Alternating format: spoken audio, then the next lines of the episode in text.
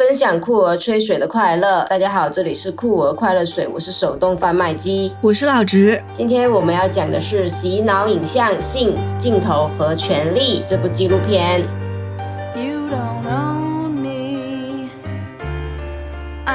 这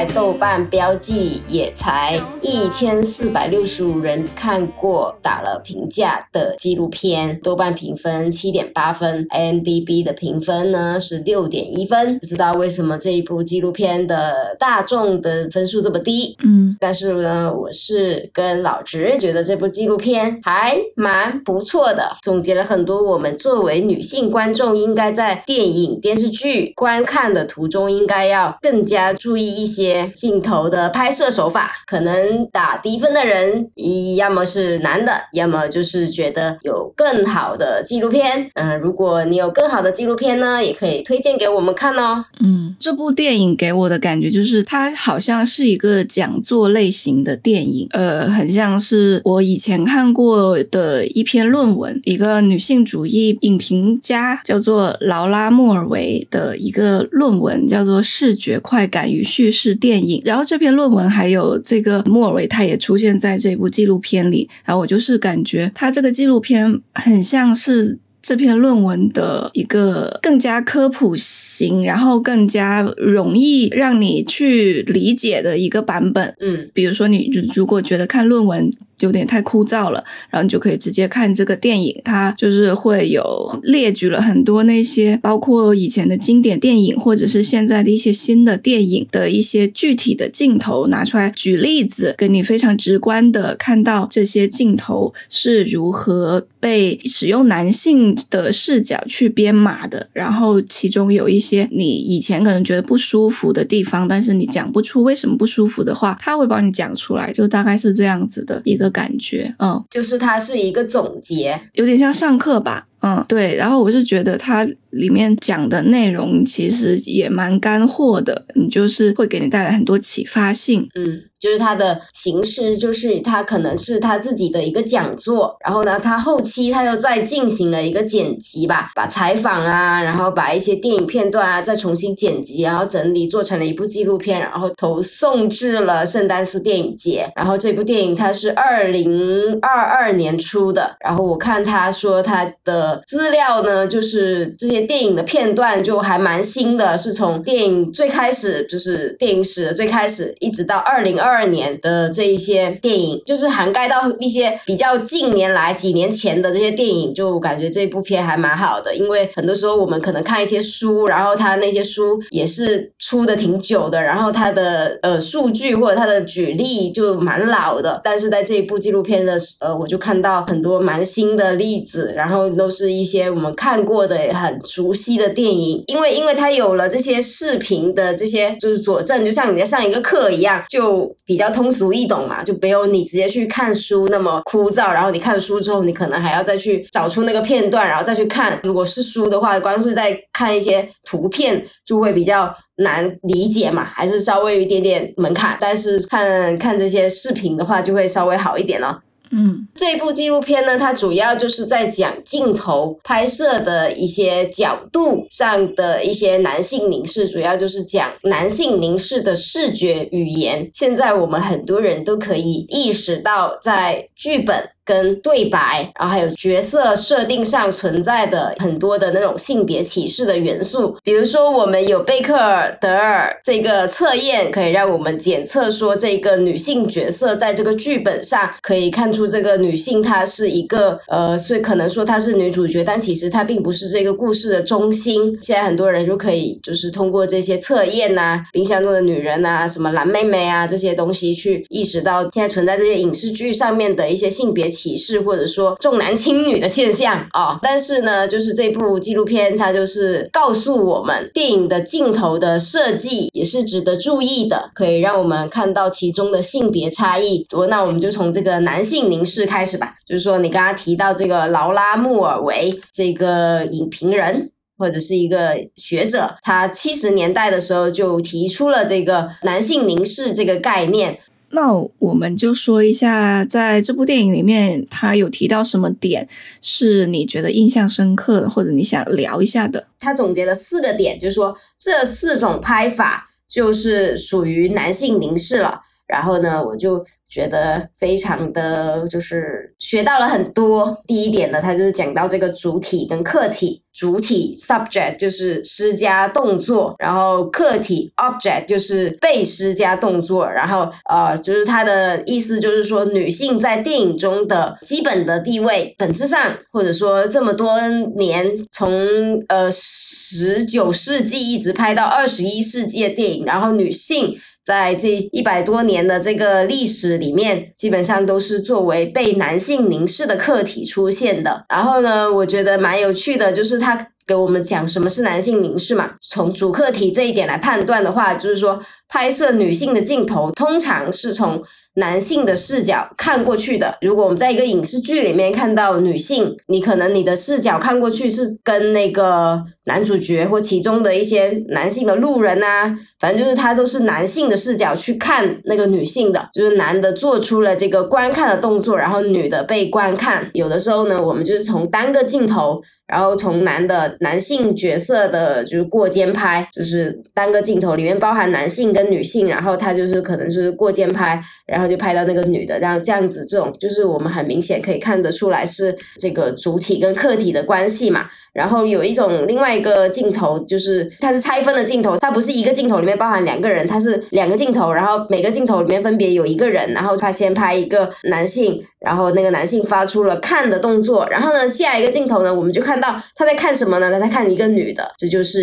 另外的一个拆分镜头。这不就是主观镜头吗？嗯嗯，对对对，POV 就是主观镜头，对对对，就是有这样不同的拍法，但本质上就是快可以分得清楚。我们需要注意说这个。他拍摄的这一段戏里面，谁是主体，谁是客体啊？通常情况下，男性都是主体，女性都是客体，都是被看的那个对象啊。然后呢，女性在看什么？不知道，不关心，没人关心，大概是这个意思。你有什么好的例子吗？例子啊，我觉得最经典的例子就是后窗吧。就后窗的，就是完全就是会被作为一个教材一样去给你展示这个凝视的关系。我觉得这个还蛮有意思的，就是后窗最开始就是以前我上学的时候，呃，老师也是讲到后窗这一个呈现，它是是一个看电影观看的一个直观的呈现，就是说我们观众就像那个男主角一样，用那个望远镜在。看对面楼的那些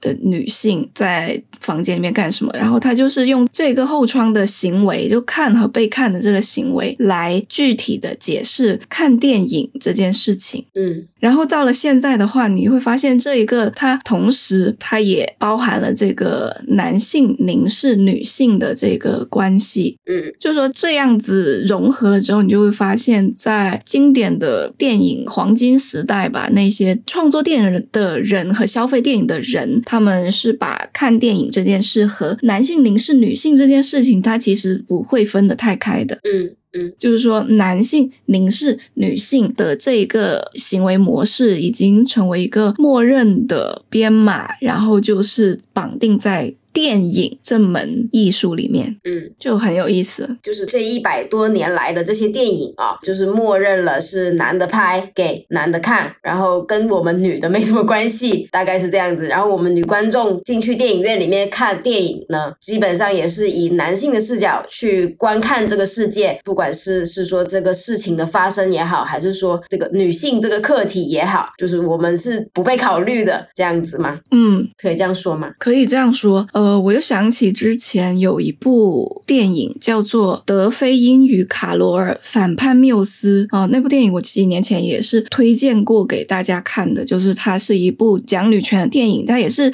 相当于是一个纪录片，然后它讲的是在第二波女权运动的时候，法国的一个女女的电影导演是如何通过电影还有摄影来进行女权运动的。就是它里面就是它会主要针对电影圈，感觉这种影像资料还是还是蛮少。呃，女权运动的影像蛮多的，但是电影圈里面的女权运动的影像好像不是特别多。然后它这一部是主要主要的围绕那些女性的电影人是。怎么去做这个事情？然后他就采访了很多好莱坞的女明星啊之类的，还有女导演什么的。我就记得其中有一个女演员，就很年轻的一个女演员，她受采访的时候，她就说：“就我们平时接到的工作，导演是男的，然后编剧是男的，制片人也是男的，然后你的经纪人也是男的，给你提出建议和要求的人也是男的，消费群体也是男的，所以整个工作环境就是这样子。嗯，就是说有。相当长的一段时间，这个电影就是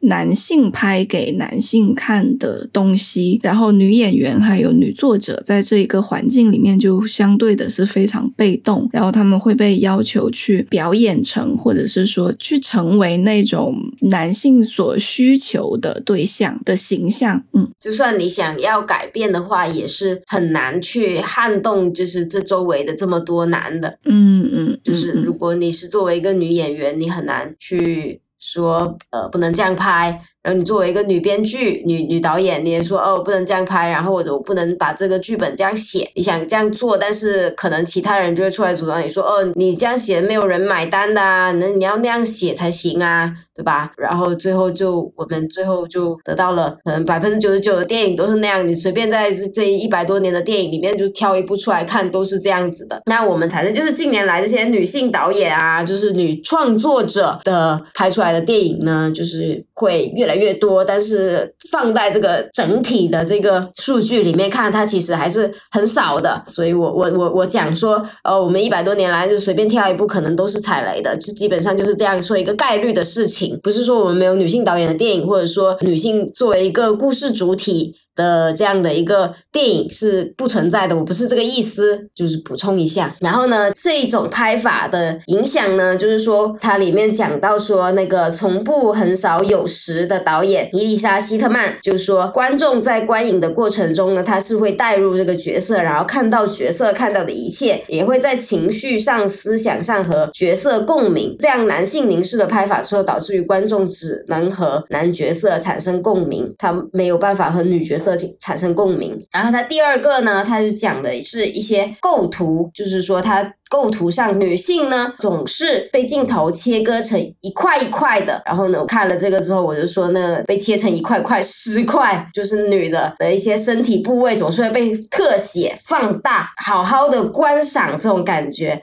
就好像是，就是像是一个物品，就像是一个花瓶。然后呢，鉴赏家要去看这个花瓶，要欣赏它的美的时候呢，那你肯定就是你怎么拍，或者说你是平时怎么看的呢？你就肯定就是挨个逐个逐个细节去看嘛。然后呢，女性通常情况下，她就是被镜头这么拍的，她就是作为一个这样的一个被观赏的花瓶，然后被切成一块一块的拍出来。比如说特写你的胸啊、臀部啊、腿呀，比如说昆汀就是这样子，我觉得也是总结的很好。说那个男男性，他去看观看，他上一个镜头是那个男性发出看的这个动作，他看到什么？然后下一秒他切一个剪一个镜头下去，就是一个女的一个胸哦之类的，嗯，就是他不是这个女的这个整个人，他是这个女的的一个一部分身体的一部分就会被人家看，但是呢，男角色是很少会被这么。切成尸块这样拍的，在这一部片里面，他就是有提到说，就算是 Magic Mike，就是魔力麦克啊，那个讲男脱衣舞的演员的时候呢，他他们也很少会这样把那个八块腹肌啊，还是什么东西，就是那些部位特写放还蛮久的，一般都会放一两秒这样子。我们如果是看女性的话，她就是可能会放蛮久的。还有还有一种拍法呢，他就是直接对观众做展示，就是没有人发出这个观看动作，他就是。噗，他就可能在片头，那就出现了。比如说像是《迷失东京》那个华姐的屁股，就是嘣，他就在那里了啊！他不是说谁谁在观看他，他只是就比较客观的一个视角，他就嘣的一下就在那里了，然后就是服务观众吧。我我理解的这种镜头一般就是属于服务观众，嗯，就是服务男观众而，不是服务女观众。就是说他的这种观看模式嘛，因为他主要是导演是男的，然后摄影师也是男的，然后他们可能在观看的时候，观看的习惯，他们可能，那我现在是首先是建在默认他们是顺直男的这个前提下去讲这个，然后我就一些特殊的情况我就不会带到了。就是说，如果是顺直男的这样一个视角，他可能看到一个女的，他他会上下的打量她，根据自己的爱好，可能会有的人喜欢胸，有的人喜欢屁股，他们就着重的去看那个位置，然后呢，他们就把这一种观看的习惯放到电影里面去拍出来，就会是这样子的效果。比如说，我特别记得的就是那个斯派克里的无呃呃无无呃无为而治，为所应为。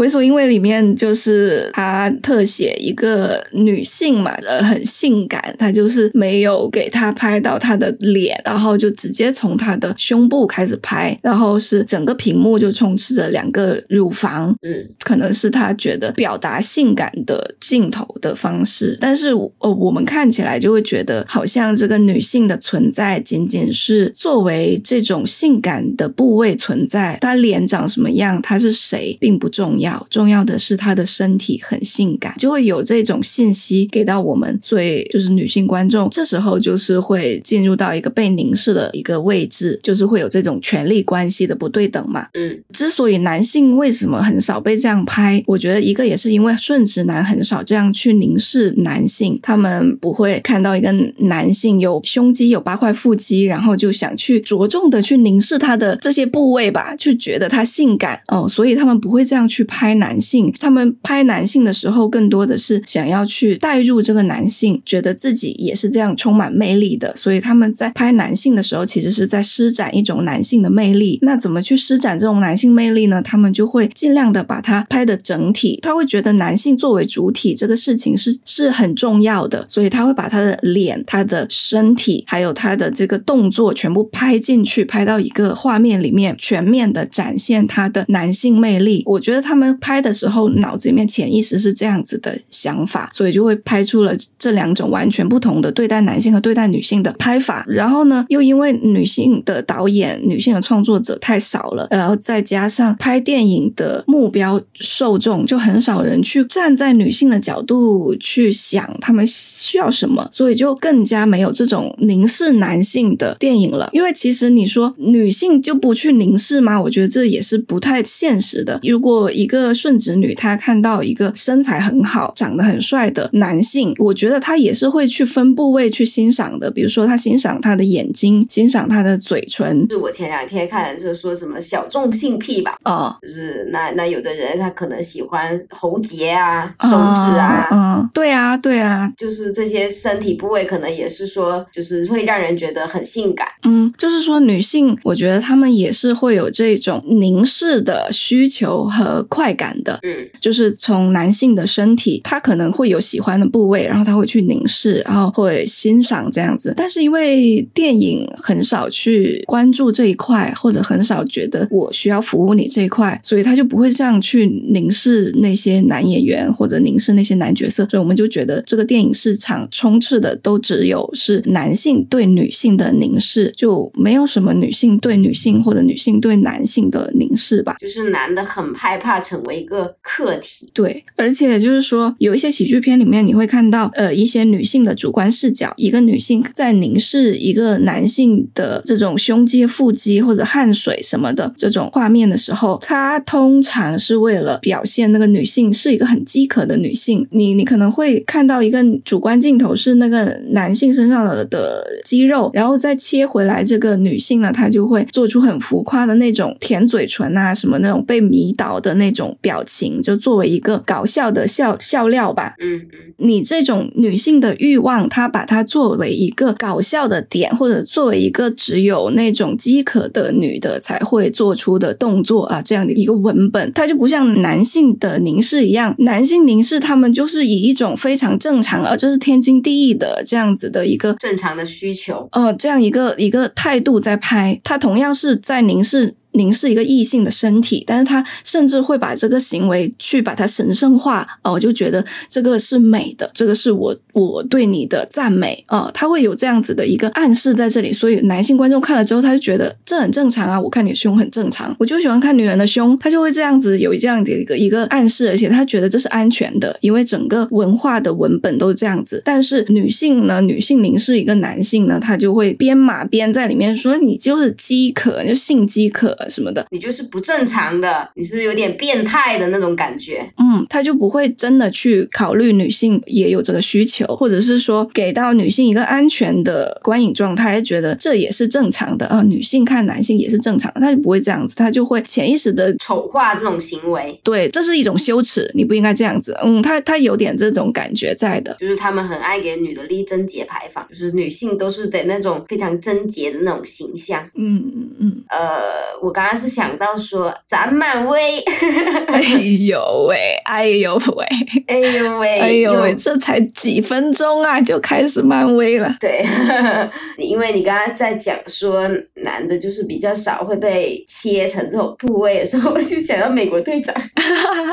美国队长还有雷神，对，就是好像就是，所以难怪他被马丁斯科塞斯批评。哦，对，我其实想说，漫威有一很大的一块内容是。蓝色消费，对，就是它是比较少见的。对，这点我在之前的文章里面有也有讲过，就是它里面那些美国队长啊、雷神啊什么的这一类型，就是甚至连蚁人都脱了。对，身材管理很好的男男性，他就会把它拿来就是做一个男色消费，它其实就是服务一些女性观众的，喜欢看这个身材肉体的这些女性观众。嗯，所以漫威其实蛮多女粉的，也是因为它真的有。有在做这一块，他真的有在消费。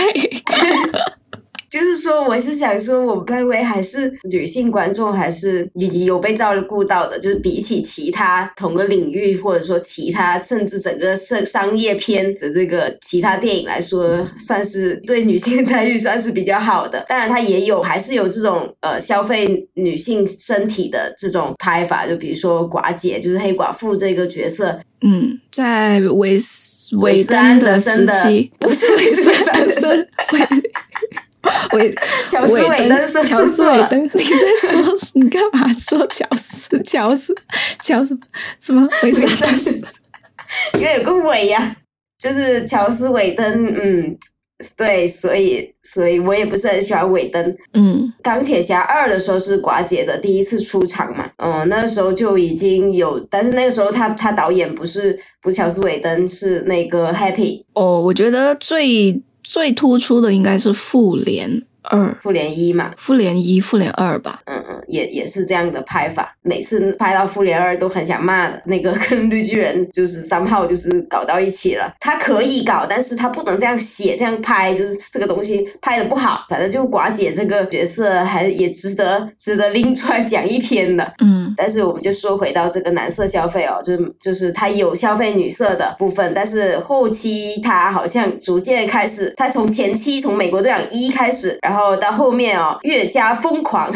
不消费女性了。就是我们包括我们看惊奇队长，我们就很欣赏惊奇队长的那一部分，就是他不是像神奇女侠那样拍，他不是那种很传统的、很典型的那样拍一个性感的女英雄这样子去拍嘛。嗯嗯嗯，他就是拍一个强壮的、有力的女英雄这样的拍法。然后反观那些男英雄，就还是不再被消费，就觉得这样的做法很好。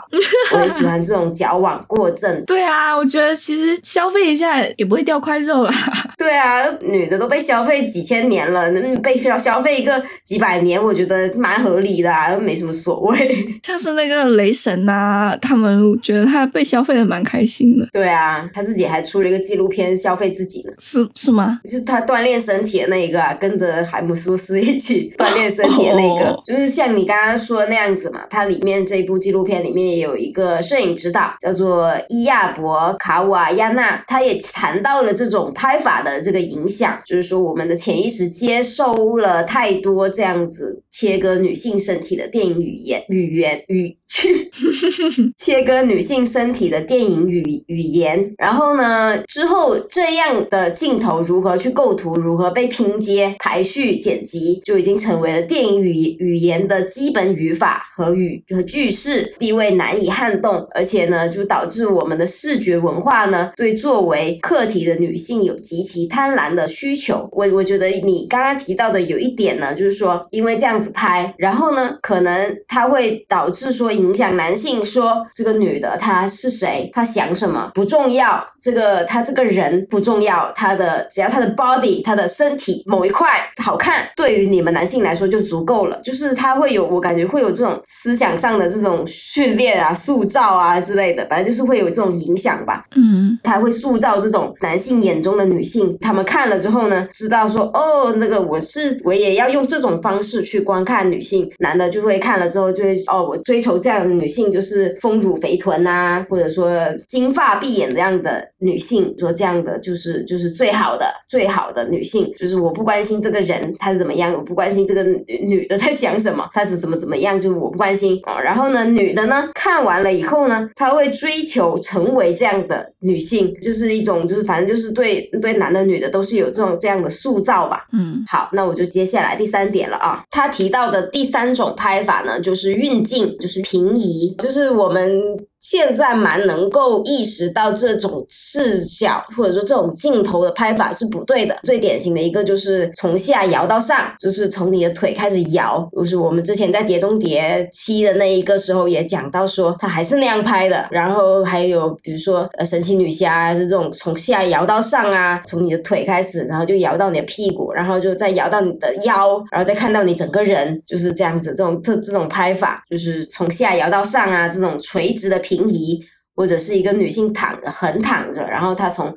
从左摇到右，这种水平的平移，就是整个身体就是要被细细的端详一遍。然后呢，另外一个运镜的方法就是慢动作，就是她女性的身体，她比较性感的时候，她会被慢动作化、慢动作去拍。但是呢，如果慢镜头被用在了男性角色的身上呢，通常情况下是在强调他的力量感，比如说像是我们非常熟悉的导演扎克施奈德，他里面提到例子就是斯巴达斯巴达克三百嘛，就是这些打架的时候这个慢动作啊，就是非常的有力量感，包括像是扎克施奈德在 DC 那边拍的那些也是这样子，就是突出他的力量感。那他拍神奇女侠的时候，他神奇女侠也有这种力量感的慢动作啦，不能说全部都把它抹灭掉。它里面还提到另外一个例子，就是《大侦探福尔摩斯》里面盖里奇拍的那部，然后他就是也是在打架的时候有慢镜头吧，然后突然想不起来女性的那种慢动作，然后比较性感的那种慢镜头是啥了，被扎克施奈德害的。女性的性感的慢镜头很多呀，特别是他特写的时候，还会放一首爵士乐在那边，多到你都不知道，已经没有办法突出的出现在这里了。他的例子举的就是那个帮女郎，就是浮出水面在那里甩头发的时候，就是他就是慢镜头嘛，在这个海里面，然后穿着比基尼，然后那个金发碧眼的女郎，然后就是就是出海，然后就是把那长头发往后一甩，然后后面还有其他的帮女郎也在致敬这样子的动作，就是那么一甩哦，这个这个甩头发，这个在很多洗发水广告里面会也会见到，就是这样子，就是他的这个人拍完这个慢镜头之后，你只会感觉到哦好美哦，但是他不会感觉到哦这个很 power 这样子。但是男性的话就是比较 power 嘛。然后我刚刚说到那个从下往上摇的这一个，我觉得蛮经典的，就是那个自杀小队里面的哈利奎因，第一版自杀小队的哈利奎因就是那个镜头哦，他在换衣服的时候，然后周围所有的都是男性的军人或者是其他的那些超级反派，然后就是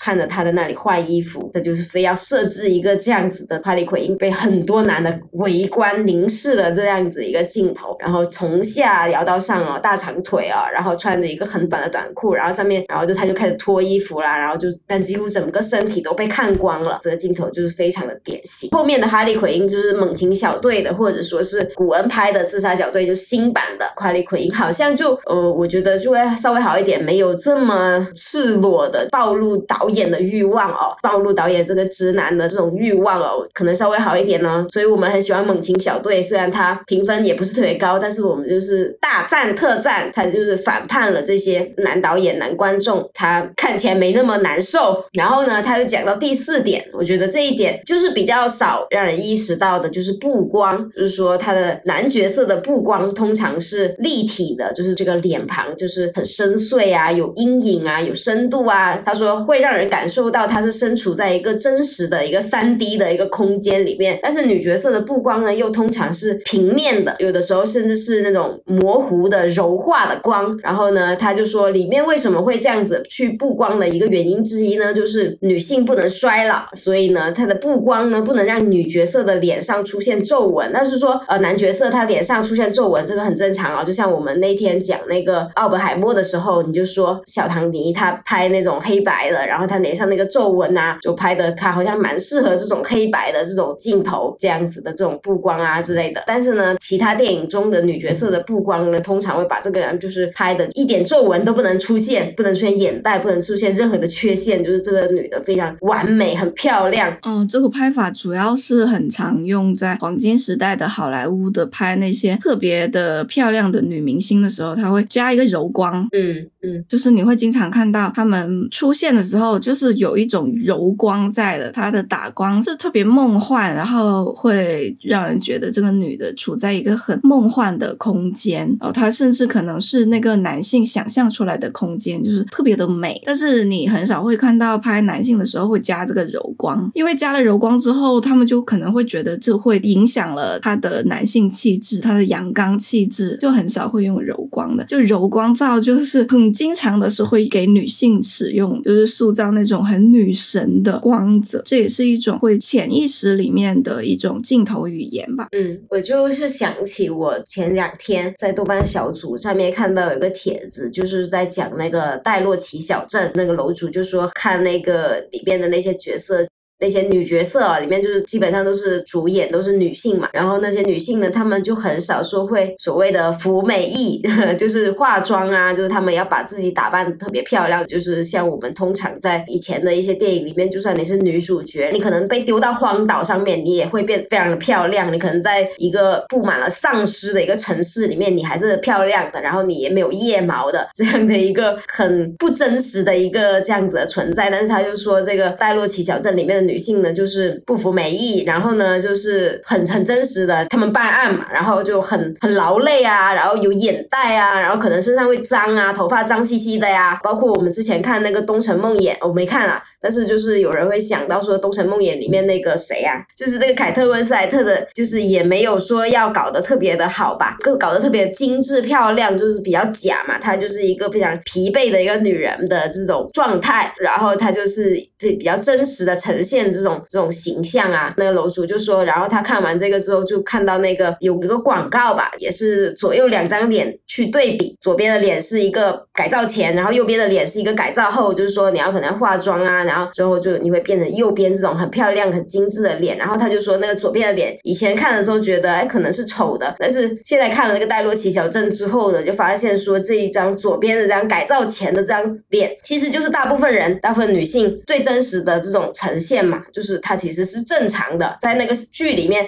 它是告诉我们这样子是正常的。但是在广告嘛，就是它被投放的这个广告，就是国内的广告呢，就会告诉你这个脸丑的不行的，是衰老的，有眼袋了，你要去把你自己变得很漂亮，就要点击我们这个广告啊，你要怎么怎么样把自己改造成这样好看的脸，我就想到这一点嘛。然后呢，就是他这个纪录片里面就说，这种视觉语语言呢，就是会让女性呢厌恶自身，产生容貌。焦虑呢，就像我刚刚说那样子，就是说这种被视为常规的美，其实呢，它是被男性凝视塑造出来。的美，只是男的觉得这样子美，然后呢，女性呢就是去服从这样子的这种规范，但其实它并不是所谓的美，它这个东西它是由男性来定义的，而不是女性定义出来的。反正就这四种典型的这样子的一个镜头呢，整体就是内化成了一种对女性的一种规训啊。看完这部纪录片之后呢，他就给我讲有几点这些男性凝视的视视觉语言就是有什么危害性。他没有用到危害性这种词，但是他就说是怎么样影响到我们的现实嘛？我觉得就是有一点，就是说他说到像刚刚我们前面提到很多次，就是说定义了什么是美吧？我觉得有这样子的一个作用。这些男性拍的这些电影，他们塑造的女性形象，然后他们定义了什么是美？就比如说像希区柯克就定义他的女女主角都是那种金发碧演的女郎吧？那观看这些电影的男性呢，就会。说哦，这就是这种女性，就是完美的女性，这种女性就是我应该去追求的女性。然后呢，女性呢看了之后呢，就会说啊，那我就是要成为这样子的女性，金发碧眼呐，然后丰乳肥臀，怎么怎么样，然后就会导致女性她有自我厌恶嘛，然后身材焦虑啊，容貌焦虑啊，而且这样的电影呢，它就会过度强调外形，就是女性角色的外形，不注重女性的内心内在，然后会使得女。性观众呢，就是会忽视自我。刚刚前面就是讲一直讲到说是一种服美役，但是呢，我不是说像妓女一样说哦，我支持大家就是不要化妆，就是化妆就是服美役，怎么怎么样的。我只是说我会想说，我们要支持更多元的美吧，嗯，不要被男性定义的美，然后就是那我们就是去服从服从那样的美，每个人都可以夺回这个定义美的权潜力吧，嗯嗯。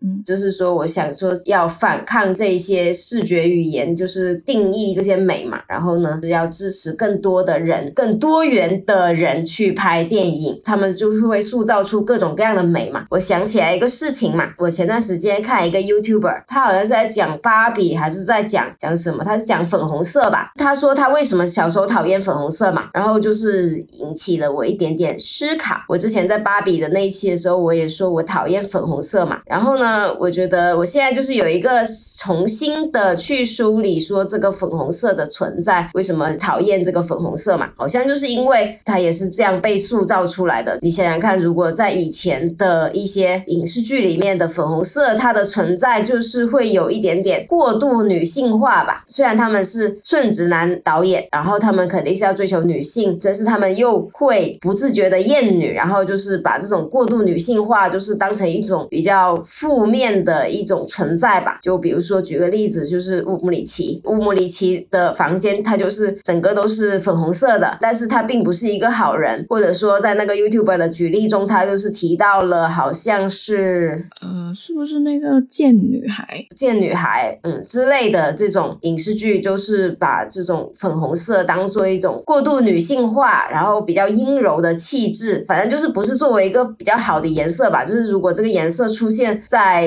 一个角色身上的话，他那个。角色通常不会是什么好人，那些角色可能就会被贴上，就是说矫揉做作啊，然后很怪啊，像是贱女孩里面可能就是会去孤立别人呐，这种标签吧，会被贴上这种这种性格标签，然后就会导致就是那我看了这样的影视剧之后，我自己潜意识啊，或者说怎么样，他就是。潜移默化的就影响我说，哎呀，我不想成为这样的女性，我不想成为这种所谓的，就是我打个引号妖艳贱货吧，这个词也不是很好，但是我就打个引号这样用，就是导致我就是从小就很讨厌粉红色嘛。当然，这个跟我的性别气质也有点关系。对，本人是个铁 T，就是我从小就不喜欢穿裙子，反正种种因素加起来呢，就是不喜欢这种女性气质的东西咯。然后就我不喜欢粉红色，到近些年我才逐渐的跟粉。红色去和解，然后再加上芭比的这个铺天盖地的粉红色，就是让我意识到粉红色这个颜色就是错的，并不是粉红色这个颜色，错的是那这个颜色就是被顺直男导演给他污名化了这个粉红色。反正就种种种种因素加起来之后，就觉得说要重新审视这个粉红色吧，就是把它去掉了这些标签之后，然后自己来去觉得说这个颜色怎么样？这个颜色就是从本质上来说，哦，它是不是它？它作为一个一件衣服，它作为一件一件物品，它适不适合我用，它好不好搭配，放在这个空间里面好不好看，去掉那些东西来去来去看这个看待这个粉红色嘛。嗯，对，我记得之前在芭比的那一期，我也有讲到这个颜色的问题。其实粉色这个颜色，它倒不是因为电影而固定下来的，我觉得还是还是一种社会文化给它施加的这种女女性的特质。包括你看，我们的厕所也是男的标志是蓝色，女的标志是粉色，就这个粉色和蓝色这个男女二元的固定，呃，我觉得应该是由来已久，嗯，然后已经形成了一种对颜色的非常，就是其他的颜色你都没有觉得它有这么强的性别特质，但就是这个粉色还有蓝色，它就是特别的性别二元。嗯，大家接受了这个性别气质跟颜色的绑定之后，然后就把它用在电影里面，然后就更加的加深这种刻板印象。呃，你刚刚讲到呃一些女性的反派会大量的使用这个颜色，嗯、我感觉它并不是说因为她是反派，所以她使用粉红色，而是说她是女性，然后她就想要加重这个女性的气质，然后就使用粉红色。比如说一些角色，她想彰显她的女性的美好品质的时候，她也会有使用粉红色。比如说很多迪士尼的公主，她们穿的裙子什么的，都会大量的使用粉色这个颜色。所以粉色好像就是绑定在了女性的身上，然后不管是你想要去写她的美好品质，或者你想要去写她的恶毒的品质，都可以在粉红色这个颜色上面去演绎。我感觉这个颜色已经变成了有一点性别演绎的感觉。芭比的时候之所以讲到这个话题，就是因为我觉得芭比这个电影这个现象级的一些观影行为，就是大家都去穿粉红色进去电影院看这个电影嘛，包括很多男的，可能很多同志吧，我猜里面的同志的比率应比例应该更大一些，然后他们就穿粉红色进去看这个电影，我就觉得就是在这样一种的集体的行为里面，这个粉色的这个颜色，它就。短暂的被解放了，不再是说是一种呃女生才会穿的颜色，男生不会穿的颜色，就是说你所有人都可以穿这个颜色，而这个颜色并不代表很阴柔，呃，也并不代表很脆弱，也并不代表很很女，嗯，就把这个颜色身上的这一些有关跟性别绑定的标签全部都解放了，这样子我就觉得它很好。像你刚刚说到这个小时候不喜欢粉色的这个经历，我也是有的，因为我小的时候，我很小的时候我就知道我喜欢蓝色，早在我知道我喜欢什么性别之前，我就是很喜欢蓝色和绿色。我小时候走走在上学的路上，经常会思考一个问题是：如果只能选一种最喜欢的颜色，那到底是蓝色还是绿色？我这个问题思考了我可能思考了一年吧。但粉红色就是我绝对不会去选择的一种颜色。其中一个可能是因为我确实这个颜色在视觉上我并不喜欢，嗯嗯，可能也跟我的性格有关系。然后其次的原因也是因为它有这种太浓重的性别气质跟女性的气质过度的绑定。就是小时候你不不管是出于叛逆还是出于一种酷儿的先天性的觉醒，你都是不太想遵守规则的。就是别人告诉你女生要怎么怎么样，你就会心里面就会想说，我就不喜欢那样子啊，就不行吗，就这样子。嗯，我其实小时候也很不喜欢穿裙子，但是我们的校服是裙子，每个星期一都要穿校服裙去升旗什么的。然后我就是在校服里面会穿一条裤子，然后升完旗之后我就直接把裙子脱掉。但现在想起来就就觉得很神经，真的是很神经。我小时候也也也是有这种校服裙啊，我忘记是不是只要星期一，因为它是礼服吧，然后就星期一升旗的时候好像也是这样子要穿，就是一定要穿的。然后我就去拿了我哥的裤子，然后我就是整个学校里面唯一一个穿裤子的女生，反正也没有人管我。如果现在的我可能就需要一点勇气，说我要去做这个事情，觉得会被所有人就是议论啊，然后老师可能会反对我。但是我小时候就可能三三年级吧，因为三年级的时候开始，我哥的裤子就穿不下了，就可以退下来给我穿了，然后我就穿他的裤子，然后我也不是很在乎，就是说别人要怎么看我，根本没有这个想法，我就觉得至少我不要穿裙子，其他的都无所谓。可能那时候还没有这种想法，但如果有的话，我也会觉得说，如果你把我拉到校长室里面骂，我也会穿裤子的。对，就是现在想起来就蛮好笑的。不过我当时好像我我是有几个小伙伴跟我一起做做这个事情。我倒不是说生完期就把裙子脱掉是很神经，我是想的说，我好像就是我也没有去厕所，我就直接在操场上面就把它脱了，然后当时也没有觉得这是一个不雅的行为吧。当然，我不是说穿裙子的女生就怎么怎么样啊，我只是说这个东西是我们的个人的行为。对对对对。后来的话，我也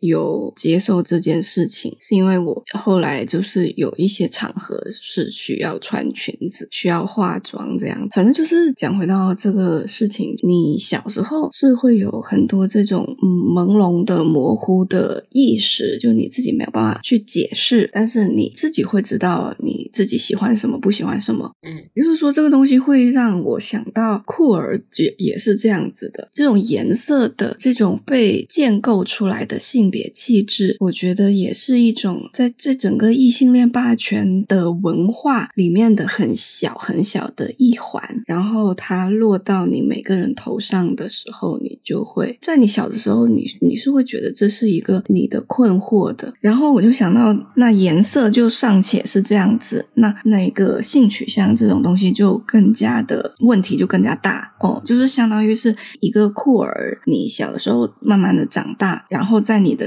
周围的接触的所有的这些文化都告诉你听，呃，男生一定是喜欢女生的，女生一定是喜欢男生的，你会像我们小时候知道自己不想喜欢粉红色，不想穿裙子一样，你是自己会有这个意识，然后自己会有一个我不想学这个东西的这个模糊的概念。但是你小时候因为呃没有人告诉你这些事情，没有人引导你吧，你也没有接触一些理论啊，什么都没有接触，你就像是在摸着石头过河一样，就那所有人都在灌输你这种所谓的主流的价值观，那你是很容易会落单吧？嗯，呃，然后我就在想到说，现在很多人就是在说，你对小孩子进行这种多元的教育，是在是在灌输他们，让他们变弯。哦，我就觉得这个东西就非常的没有没有道理。嗯。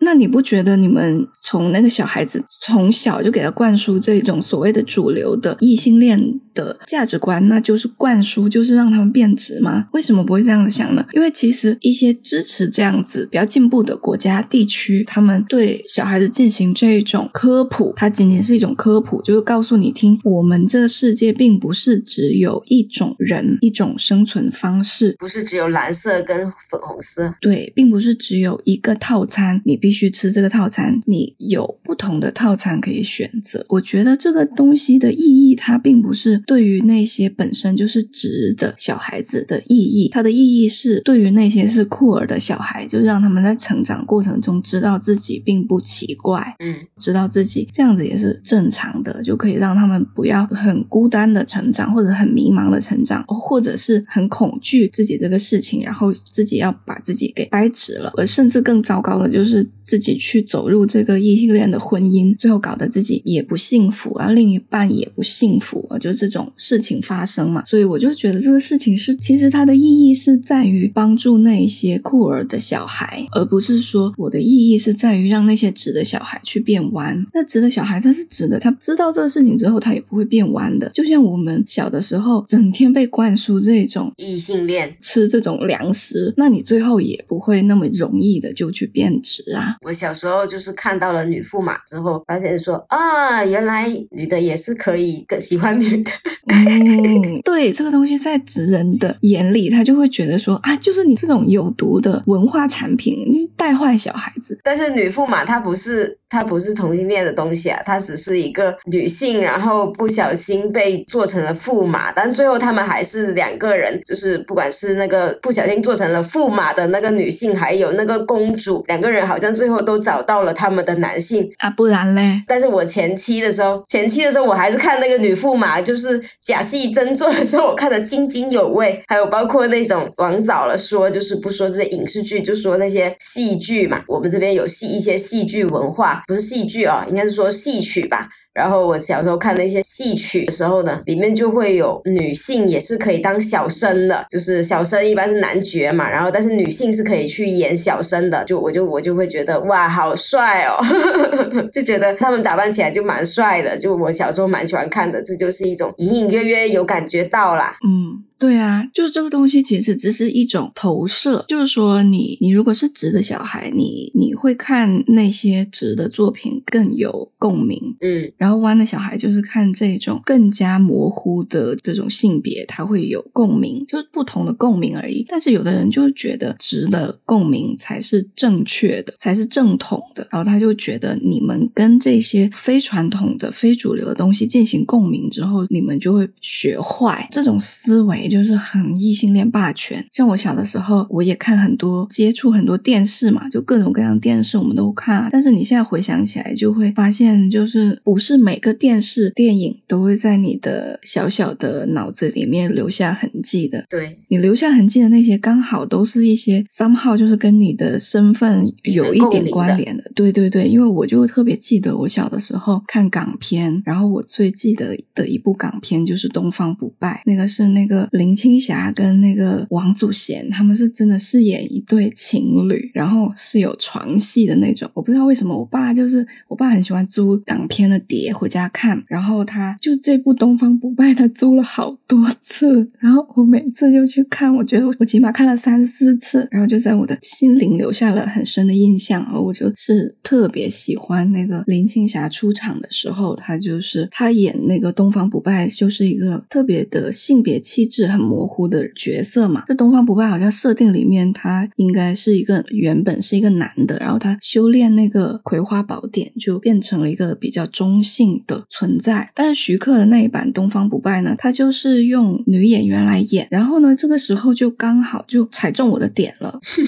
如果他是用男演员去演，然后演一个比较中性的角色，那我可能未必会那么喜欢。但是他用女演员来演，然后就林青霞那个时候，她是很擅长就是演这种中性，或者是说有女扮男装的这种戏，她是很擅长演，而很多人很爱找她演。然后她演这个就有一种非常有魅力的一种很难以定义的性别气质，她不是很阴柔的女性，她又不是很阳刚的男性，然后她就有一种很独特的一种阴气在里面。她的出场的第一个镜头就是在一个一片竹林那边飞过来，然后揭开她的面具，露出她的面容，就觉得太帅了，嗯，太帅了。你小时候就觉得女生也是可以这么帅，她并不是说女生就一定要那种像那种很小女生的那种感觉，所以我就觉得，呃，林青霞的《东方不败》应该是在我的这个性别启蒙里面有一个很重要的位置。然后呢，她演着演着，她突然跟王祖贤那个角色告接，我就觉得，哦，这个电影好别致哦，然后我就很喜欢，然后就觉得他们在一起很美，就是这样子。其实异性恋的电影我也看，我并不是说我小时候只接收到了这方面的教育 啊，就导致我走上了这条歪路。我是想说，所有电影我都看了，甚至是异性恋的电影，在数量上会看的更多。更多。对对对，但是性取向这个东西，就是有的是先天的，有的是后天的。那就是说，如果你是先天的话，那你看再多的异性恋的影视剧，你也不会就是把自己看直。嗯，那如果是先天的异性恋的话，那你看再多的酷儿的影视，你也不会把自己看弯。嗯，反正就是说回来，那徐克的那一部《东方不败》，他是不是就没有那么男性凝视呢？是吧？嗯，徐克的东西很有意思。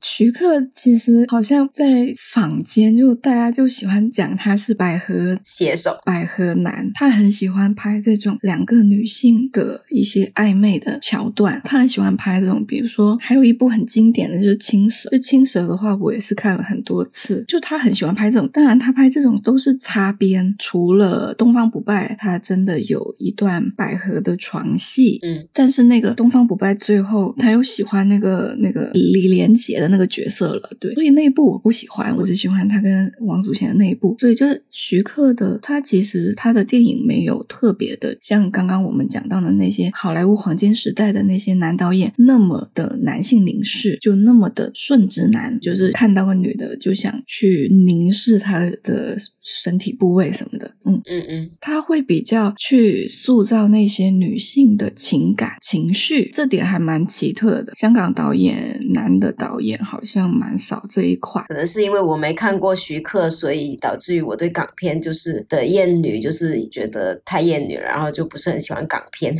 你看太多古惑仔了，那电视上播，那没办法，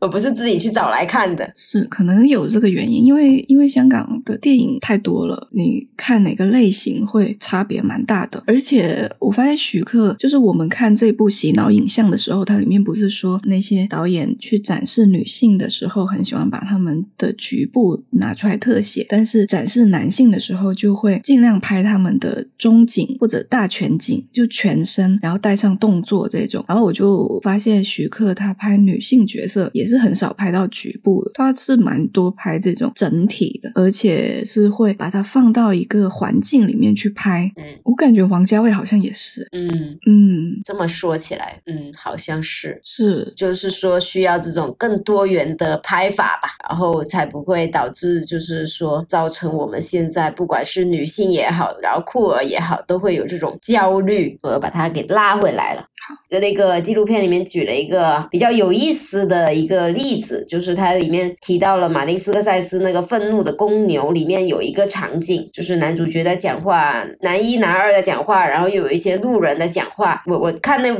片的时候，我就没有这种意识嘛，就没有注意到这一点。但是那个纪录片那个导演可能就是有注意到，就是说他就发现说这个场景他们是好几个男的在讨论一个女女性，然后呢镜头也会拍到那个女性，拍那个女性有也是那样子把它切成尸块来拍，就是一块一块的，然后哎呦这里又好美，那里又好美，然后那个导演就发现说这个女性她有张嘴说话，但是没有人听得到，他就去根据那部电影，然后进行一个空间上的去分析说，就是假设我们现在在在这个片场里面，这个麦会大概支在哪里？德尼罗那块地方，它可能有支一个麦，然后另外有两个男路人的那个地方，他们在讲话的地方可能也有支一个麦。那个导演就发现说，就是那个女性跟那两名男的路人是。坐在一块的，但是呢，我们就是可以看到德尼罗那边他们在讲话的声音，可以看到那两个男路人的声音，就是他们讲话讲什么声音，但是就是听不到那个女性的声音哦，他就是因此引申出，他就说就是女性在这些电影里面会被消音，讲什么话不重要，就好像我们我们之前在讲那个贝克德尔测验的时候也有提到，就是可能如果他们不是在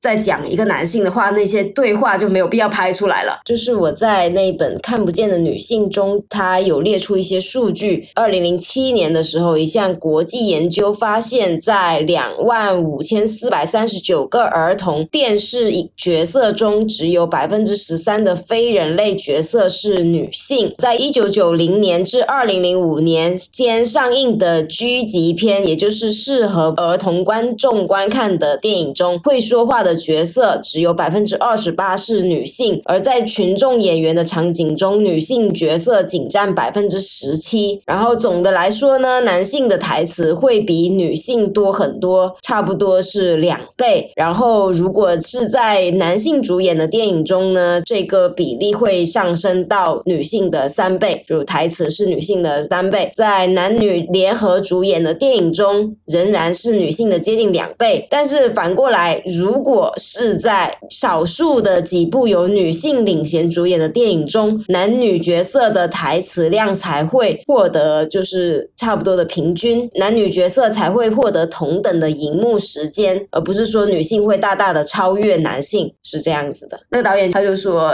长此以往嘛，在这个电影里面呢，就是大家就是只是听到男性的声音啊，我们习惯于只听到男性的声音，然后听不到女性的声音了，就是女的讲什么不重要，因为她只是一个被男性凝视的对象，她只是一个。性客体，你有没有性吸引力是最重要的，那你讲什么东西是不重要的，然后导致于在包括不管是生活中啊、职场中啊，我们肯定都会见到很多这样的例子，就是影响到现实，其实现实可能会影响到电影，电影又影响到现实，他们都是两个就是互相作用的嘛，啊，我们就不说是谁谁先谁先影响谁的了，我觉得这个也是蛮有意思的。嗯，对，关于消音的这一部分，我也是看那个纪录片里面才看到讲的，就其他部分可能之前都有看过，嗯，然后消音的这一块也是给我留下很深的印象，就是这个东西它非常的隐蔽，就它不像是其他的镜头语言，一看你会感受到那个不一样的区别对待啊，但是声音这一块确实是很容易被我们忽略的，可能导演自己也会忽略掉，就导演自己可能也会觉得我们男主角讲什么才是重要的。然后女主角讲的跟男主角没关，那就不重要了。是因为很多电影都是以男性为主角的嘛，甚至说多女主角，她都只是一个男主角的挂件，她只是戏份出现的比较多，所以我们叫她女主角。但是她其实根本没有自己的主体性。我现在讲这个东西，我就突然想起了一部电影是什么呢？又要被大家开除了，就是山姆雷米的蜘蛛侠。嗯，我看那两部电影，就蜘蛛侠，大家都觉得它很经典嘛。对，但是我看他蜘蛛侠的时候，我就非常的不喜欢，就是他对于这个 MJ 的塑造，你就会发现 MJ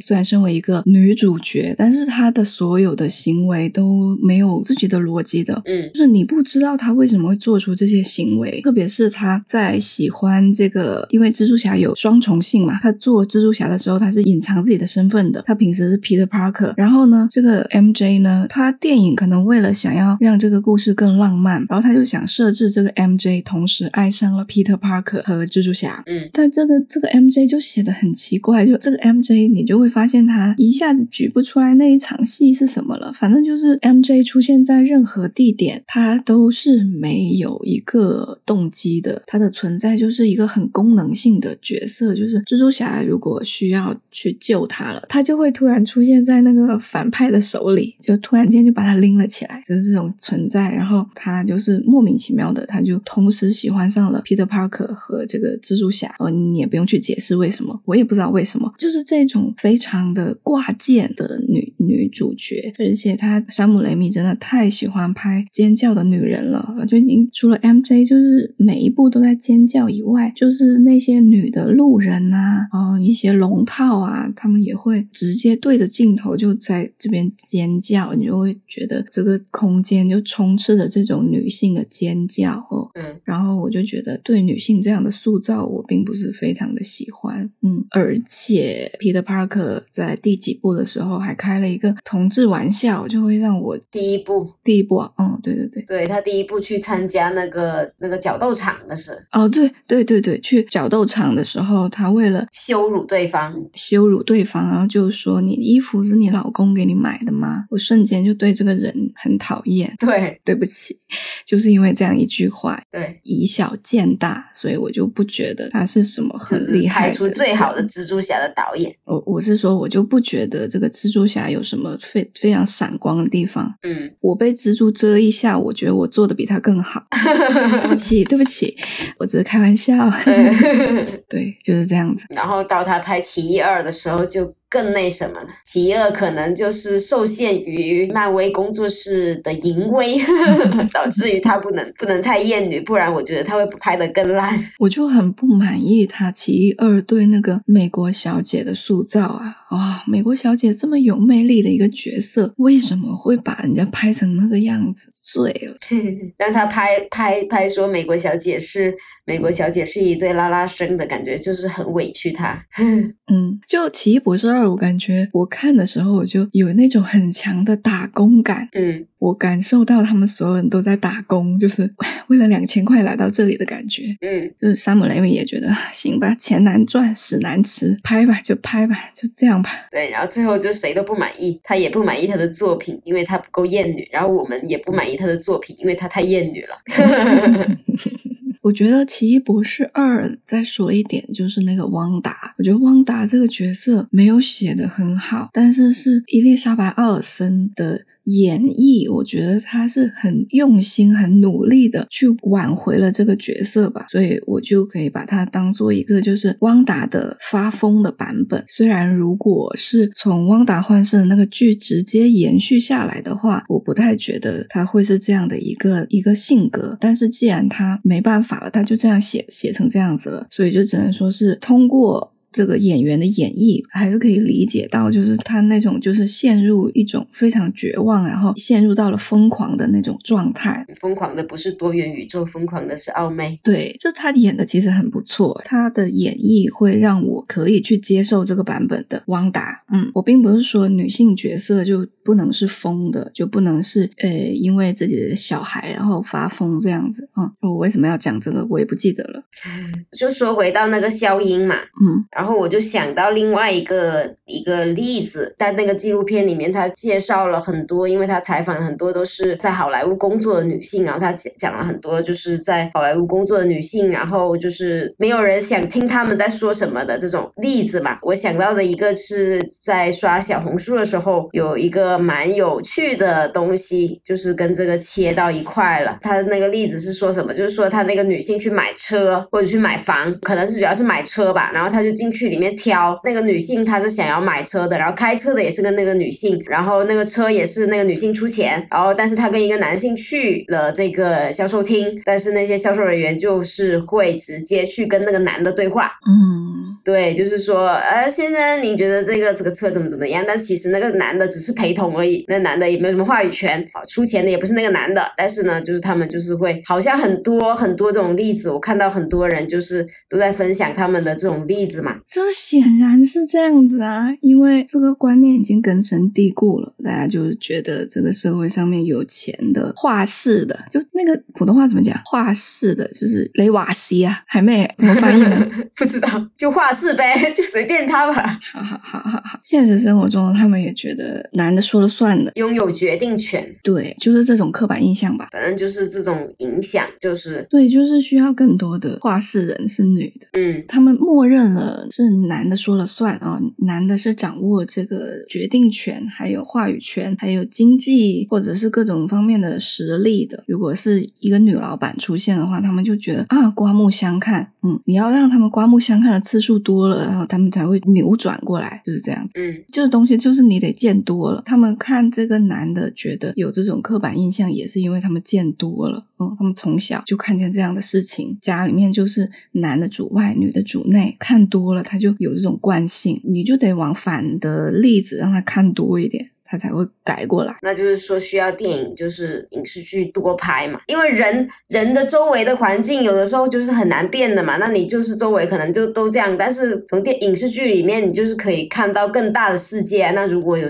更多的这种影视剧，那你就会看到更多的这种人嘛。嗯，是这样，但是我觉得你有一点高估了电影的能力，就没有什么人是 像我们这样整天看电影的。对，生活在这个世界上的大部分人，他可能并不看电影的。所以我感觉还是现实的力量更强一点，就是你要在现实的任何的一些媒介，包括广告，我觉得广告的普及的范围比电影大很多，但是广告的语言它就是有很严重的这种性别刻板印象，还有包括你刚刚讲到买车的话，一些贴在车上的那些什么我是女司机，这种也是一种在生活中非常的无孔不入的这样一些宣传还有灌输，嗯，就是这种东西。我觉得是更加严重，然后也更加急需去改变的吧。如果使用电影的话，这个成效确实是。低很多电视剧啊，我觉得看电视剧的人还蛮多的。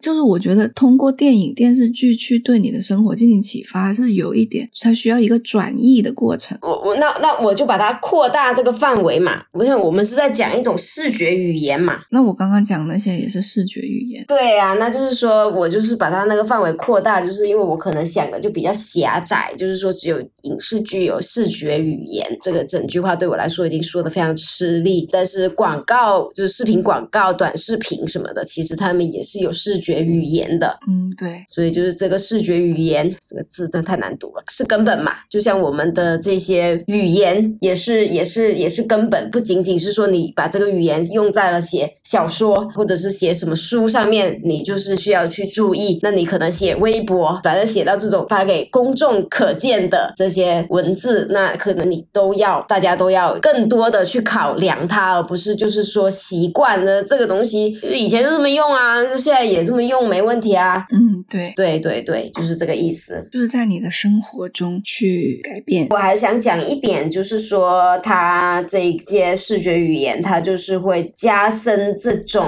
男权文化嘛，不仅是男。性就是成年男性深受其害，男的学男的，然后男的传承男的，同时呢，女性也被迫去学习这种男性视角，就是他们没有办法，没有这个机会去展示他们的女性视角，因为大家搞出了这样一个，也不知道是市场还是怎么说。反正就是一个畸形的市场，就是说，哎，我们只喜欢看男性视角的电影，然后女性视角的不会卖座，就是女性呢，就是被迫要去学习这种男性视角，被迫使用男性视角去叙事。然后它里面就提到一一个例子，就是凯瑟琳·毕格罗，她是第一个获得奥斯卡最佳导演奖的女导演嘛，就是我们当时都觉得这个成就是很伟大的啊，虽然她来的特别迟，但是我们觉得这个这个仍然是很伟大的。但是这个纪录片呢，它就是提到说，除了导演毕格罗她是女性之外呢，其他的元素还是男性的，主题是男性的，主角是男性的，内容也是男性的，就是就是一群男的去炸东西，然后每个制作环节的负责人也是男性啊，就是他他提到这一点，我觉得也是蛮有趣的。然后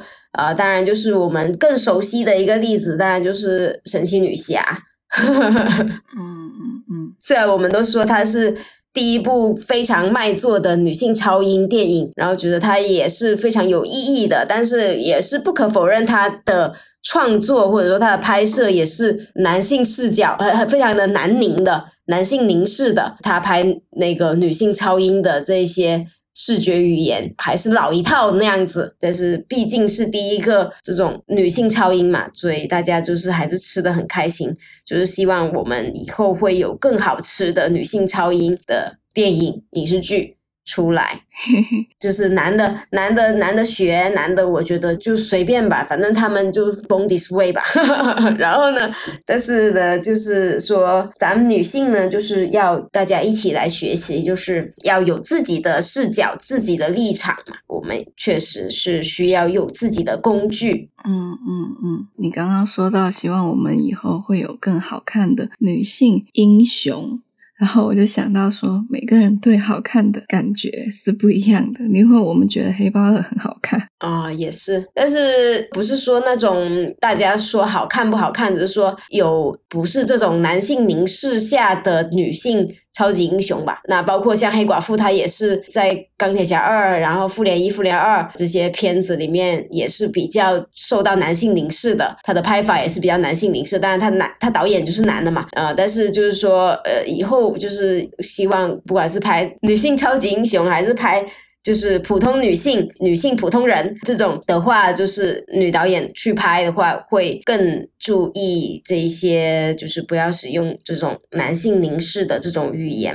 去拍摄嘛，就是找回自己的女性视角吧。然后它里边不是提那个谁啊，那个呃燃烧女子的肖像嘛，他就是说到他就是会比较好一点啊，他就是夸了那个燃烧女子的肖像，就是做的比较好嘛，就是他的女导演的女性视角是做的比较好，就没有去物化任何一方，或者说去凝视任何一方吧。虽然他也有床戏，但是就是两方的势力是比较平等、势均力敌的。它里面也提到那个阿黛尔的生活，阿黛尔的生活跟燃烧女子的肖像。其实都是算是拉子们比较喜欢的一些拉拉电影，然后就是觉得他们都拍的很好，但它里面就是 Q 到说《阿黛尔的生活》里面呢，那个男导演。就还蛮变态的，嗯嗯嗯嗯，就是它里面告诉我一个事实，就是雷亚瑟杜，他说他拍了这么多的裸戏，然后就觉得自己好像一个一个什么妓女，妓女，嗯，就是是是是这样子的，然后就说那个导演柯西旭他在拍了《阿黛尔的生活》获得好评之后呢，他就更加愈发不可收拾的，就是拍他的下一部，然后就是让他的男女演员。他也是有床戏吧，然后让他的男女男女演员吧，在喝醉酒的状况下去去发生这个关系，他就说，哦，我想要这些更真实的这种画面，但是这种也是一种对演员是一种伤害吧。嗯嗯嗯嗯，那你也可以把。燃烧女子的肖像跟阿黛尔的生活还是卡罗尔去进行对比，因为阿黛尔的生活跟卡罗尔他是男导演拍的嘛，那那个燃烧女子的肖像他就是女导演拍的，你要做对比吗？嗯，我就想补充一下，之前你讲到凯瑟琳·毕格罗的这一部分，这个纪录片里面讲的是觉得凯瑟琳·毕格罗拿了奥斯卡的。这部电影，它除了她本人是女的之外，她的所有的东西都是男性的。我觉得这个说的是有一定的道理，但是我会有别的想法。有一个很有趣的事情是，我记得那个凯瑟琳·毕格罗拿奥斯卡的时候，好像他是会有接受一些访谈，我就特别记得他有一句话是说：“不要叫女导演，就直接叫导演。”嗯，他这个态度就是让我蛮意外的。他觉得导演前面不需要加一个性别的界定，就是说我女导演并不比男导演更弱或者是什么的。我我我大概可以理解他的这个心态。包括我有的时候写一些文案，我也很少特别去备注说这是女导演。嗯，不不是这样讲，这个东西我得有语境，就特别突出他的性别，就是默认这个职业是男性的，然后再强调说说这个人他不是这个性别，但他也是这个职业。哦，对对对对对，就是就是你加了这个冠词之后，就会就会有一种潜在的暗示，就是说这个职业按理说通常是男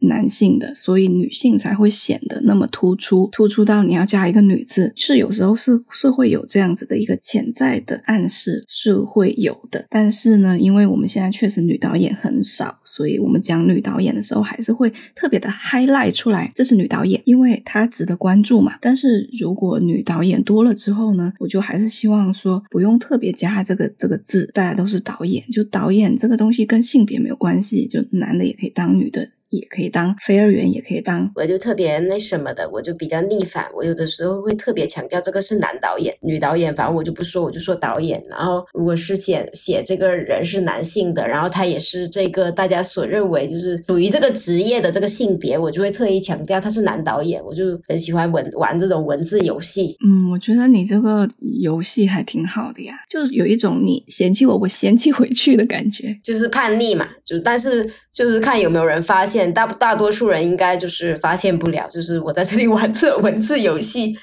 然后再讲到他那个，我觉得他拍这部电影确实他的大部分的工作人员是男性，这一点是有可以优化的空间。就是说，如果有更多的女性参与进来会更好。但是这不代表说。我觉得他拍男性题材是有问题的，就我不觉得这是一个需要去批评的地方。嗯，我就是一直觉得说，我们鼓励女性去拍女性视角的东西、女性题材的东西，但是不能说他们只能拍这种类型的东西。就是这个东西是需要有一条有一条底线在这里，就是说不要去让这种鼓励变成一种限制。嗯，就是我是想说，有的时候我会经常看到一些论调说男性导演。不要去拍女性题材，这个我我也是部分赞成，就是因为很多男性的导演没有办法拍好女性题材，拍的他只是消费而已，对，拍的烂烂的。但是如果把它变成一条公式之后呢，就这个事情就不一样了，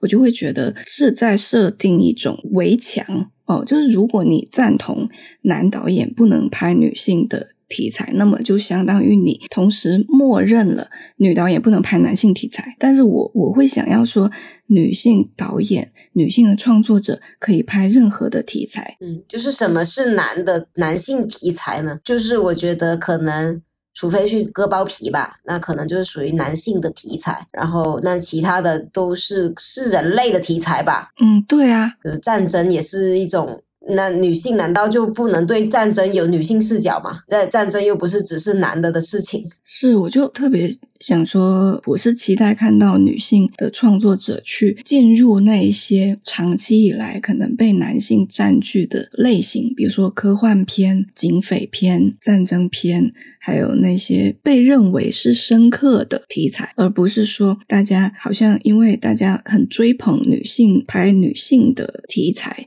然后反而就是。成为一种限制，说女性只能拍女性题材。当女性去拍一个主角是男性，或者是说议题是很多很多男性出现的这样一个片子的时候，大家会问他：“你为什么不拍女性电影？”我就觉得这个可能也并不好。嗯，我是想要看到女性可以拍好任何的题材，而且就是因为这种那种。比较男性的题材，长期以来被男性创作者所霸占，所以我们想看那些题材的人，就比如说我们想看科幻片的女性观众，就是会吃不到好东西，就是会这样子。所以我就期待说，女性她不仅仅是只被允许或者只被支持去拍女性的东西，她也可以被支持去拍人类的东西。嗯就我记得好像也有很多女导演拍那些比较普世的题材拍的很好的，那比如说拍那种全是男性的片子，像是《犬之力》，她也是女导演拍的嘛。之前好像有一部台剧叫什么《火神的眼泪》，它是讲那种一群那种男的消防员的一部剧，然后她也是女导演、女编剧，嗯，就是说女性可以拍任何的题材，不应该因为他们拍的不是女性，然后就会背上这种负担，然后就是觉得好像背刺了。然后呢，我就是希望不是去批判，不是去掐灭某个女导演。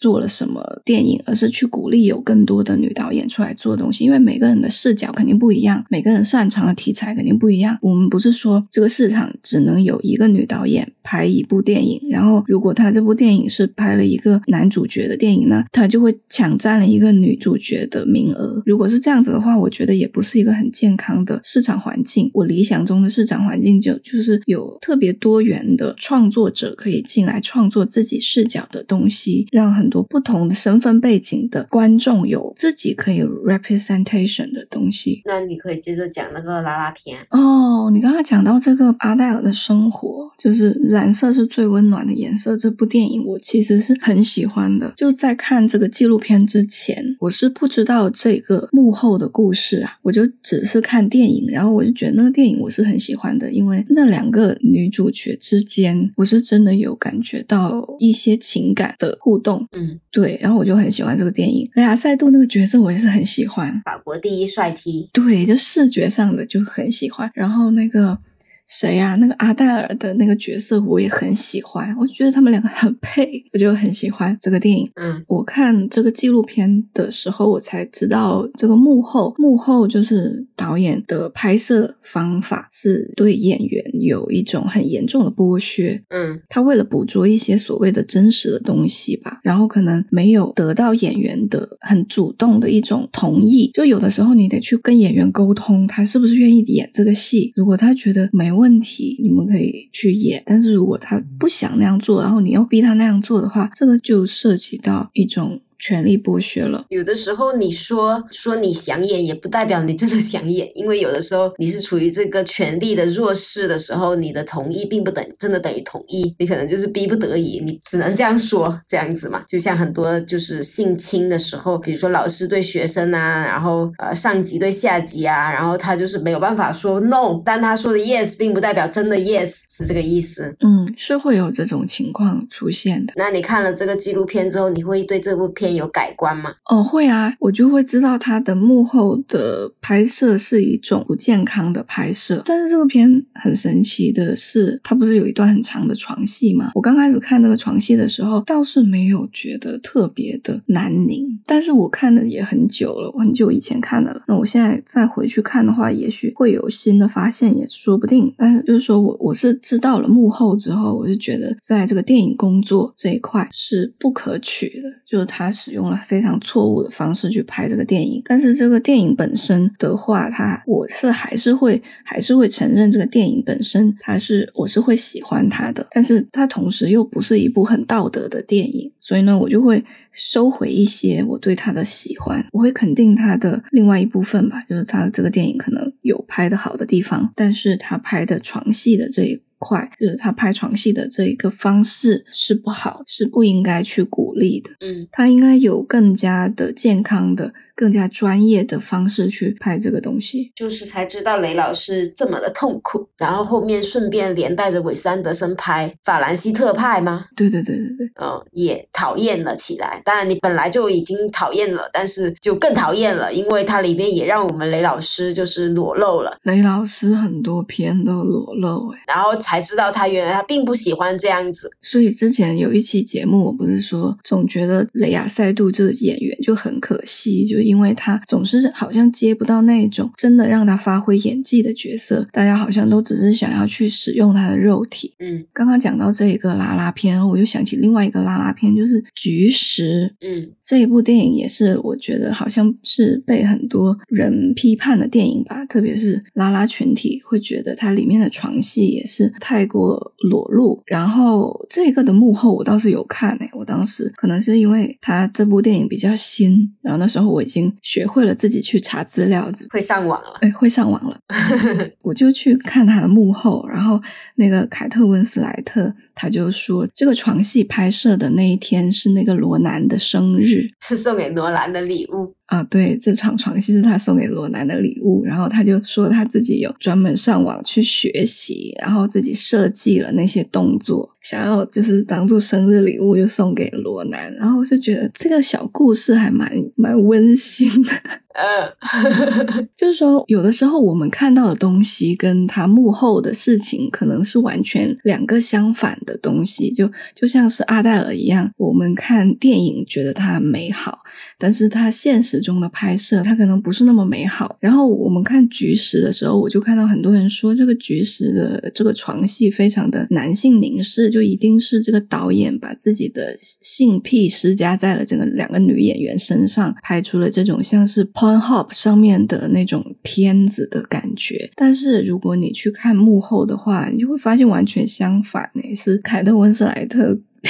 的一个暖心小故事，我就觉得这个事情本身很有意思。嗯，可能温斯莱特他他去 Pornhub 上面学的，然后 Pornhub 上面都是男导演拍的。嗯，他没有看 Lily 超超 less。然后，然后我就顺着那个东西去想，到底什么样的姿势或者什么样的状态，就是说，如果你把这个东西男性凝视、女性凝视这个东西无限的去细化的话，如果细化到了这个在床上面的运动的话。你又怎么去界定什么样的姿势是男性的，什么样的姿势是女性的？这东西很私密诶、就是我看菊石的时候，我并没有觉得他这个做爱方式是很不女同吧。我的脑子里面没有一个女同应该怎样做爱的这样一个方程式，所以其实我看所有的床戏，我我都像一张白纸一样，就我不会去说这个都觉得是他们那两个人的个人体验。对对，我我觉得我还，我觉得我这种观影的态度还蛮还蛮珍贵的。我要保持我这个态度，就是就是我不会去审审判别人的姿势，说你这个姿势不够女同。如果你们喜欢这样子，那就这样子。因为罗南那个角色，他是他是坐在那个凯特温斯莱特那个角色的脸上，大家就是觉得这一个画面太有冲击感了，就是像像在看片一样，嗯。但是其实这种姿势在女童的性爱里面存在吗？我觉得也应该也是存在的。对啊，就是你不用这个姿势，但是总会有世界上总会有哪一对是用这个姿势的。对，所以我就感觉我没有觉得那种特别激烈的女童床戏是值得批判的。呃，还有这个这个东西里面还有一个问题是是什么呢？是我觉得大家把女性的作品、女性的角色、女性的题材、女性的故事，还有拉拉的故事，就是放在一个特别的美好、特别的清水的一个一个空中楼阁里面。特别是大家觉得女性拉拉的电影肯定是很唯美呀、温吞啊。就绝对不会有那种翻云覆雨的感觉的，